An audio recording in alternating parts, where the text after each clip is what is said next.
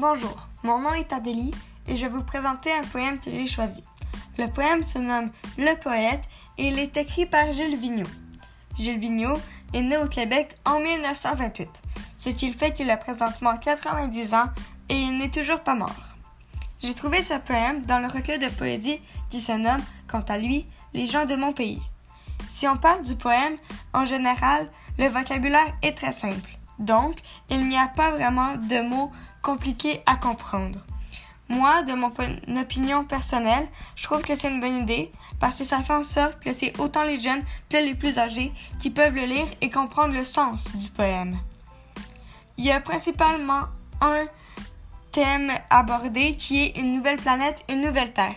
On va plutôt le découvrir à travers le poème, donc quand on va le lire. Euh, donc, euh, si on parle des rimes et des procédés stylistiques utilisés, il n'y en a pas non plus beaucoup. Les rimes, on va trouver euh, environ 4 ou 5 dans le poème et les métaphores, les comparaisons, il y en aura 2 ou 3 peut-être dans le poème. Donc, il, ne les a pas beaucoup utilisés. Puis, euh, les rimes non plus. Le poème est construit avec une strophe et 21 vers, donc c'est assez simple. Euh, et quant au sens de l'œuvre, donc le message qu'il a voulu véhiculer à travers son poème, ce que j'ai compris de ça, moi, c'était sa version de notre terre. Donc une terre qui aimerait ça avoir, comment il perçoit notre terre. Euh, pour finir, euh, je vais parler du rythme. Donc, de mon point de vue, encore une fois, je trouve que le rythme est assez léger. Donc, donc, encore une fois, je trouve ça euh, que c'est une bonne idée.